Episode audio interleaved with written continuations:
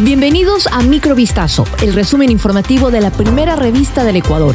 Soy Gabriela Pinasco y estas son las noticias que marcaron la jornada del día. El presidente Daniel Noboa dijo que durante los últimos años las bandas criminales estaban acostumbradas a chantajear y a doblegar a los gobiernos, pero que eso ha llegado a su fin.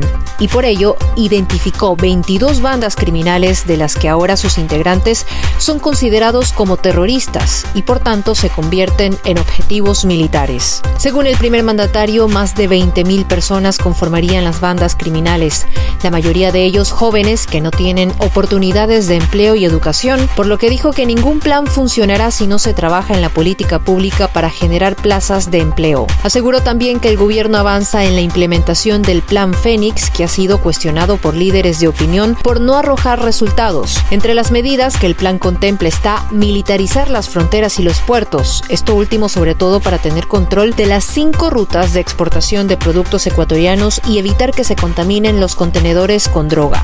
En medio del estado de conflicto armado interno que vive Ecuador, el presidente Novoa anunció que inició un plan para deportar a 1.500 presos colombianos que se encuentran en las cárceles ecuatorianas. Uno de los problemas de la crisis de inseguridad es que las bandas criminales han tomado el control de los centros penitenciarios. Prueba de ello fue la fuga de alias Fito y de Fabricio Colón Pico, alias Capitán Pico, en la última semana. Novoa planea extraditar a 1.500 presos colombianos, pero no especificó la figura legal que se utilizaría. Lo que sí dijo es que no se trata de procesos de extradición. De inmediato reaccionó el ministro de Justicia de Colombia, Néstor Osuna, diciendo que si expulsan a los presos colombianos de las cárceles del Ecuador y los dejan en la frontera, esos ciudadanos colombianos pueden entrar al país.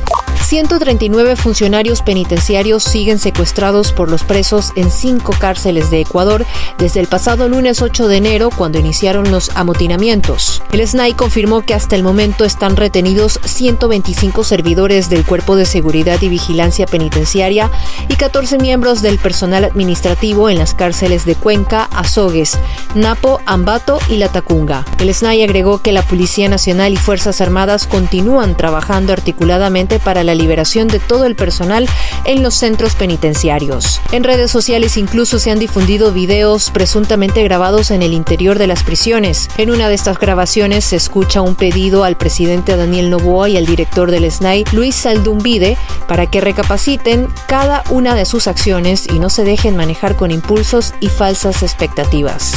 El Consejo de la Judicatura suspendió al juez Diego Poma, quien dispuso la salida de alias Fito de la cárcel de máxima seguridad La Roca a la regional en Guayaquil, desde donde luego el privado de libertad concretó su fuga. En medio de un contingente de 4.000 uniformados de la policía y Fuerzas Armadas, Fito había sido trasladado a La Roca pocos días después del crimen del candidato Fernando Villavicencio, quien lo había señalado como el presunto autor de las amenazas de muerte que había recibido días antes del crimen. Pero con la polémica medida, Adolfo Macías Villamar regresó a la prisión internamente controlada por la banda delincuencial Los Choneros y donde él era el hombre más fuerte ya que celebraba su cumpleaños y hasta daba ruedas de prensa. Este martes 9 de enero, en medio de la crisis de violencia desatada luego de los operativos desplegados en búsqueda del cabecilla señalado como peligroso, el Pleno de la Judicatura sesionó y resolvió la sanción contra el magistrado de garantías penitenciarias de Guayaquil.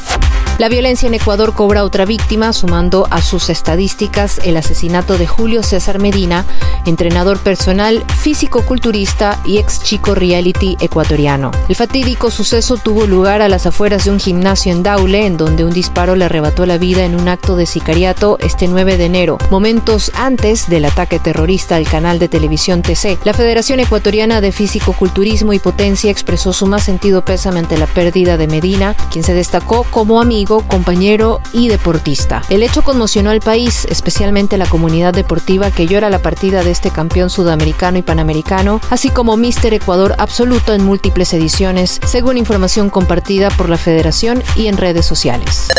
Esto fue Microvistazo, el resumen informativo de la primera revista del Ecuador. Volvemos mañana con más. Sigan pendientes a vistazo.com y a nuestras redes sociales.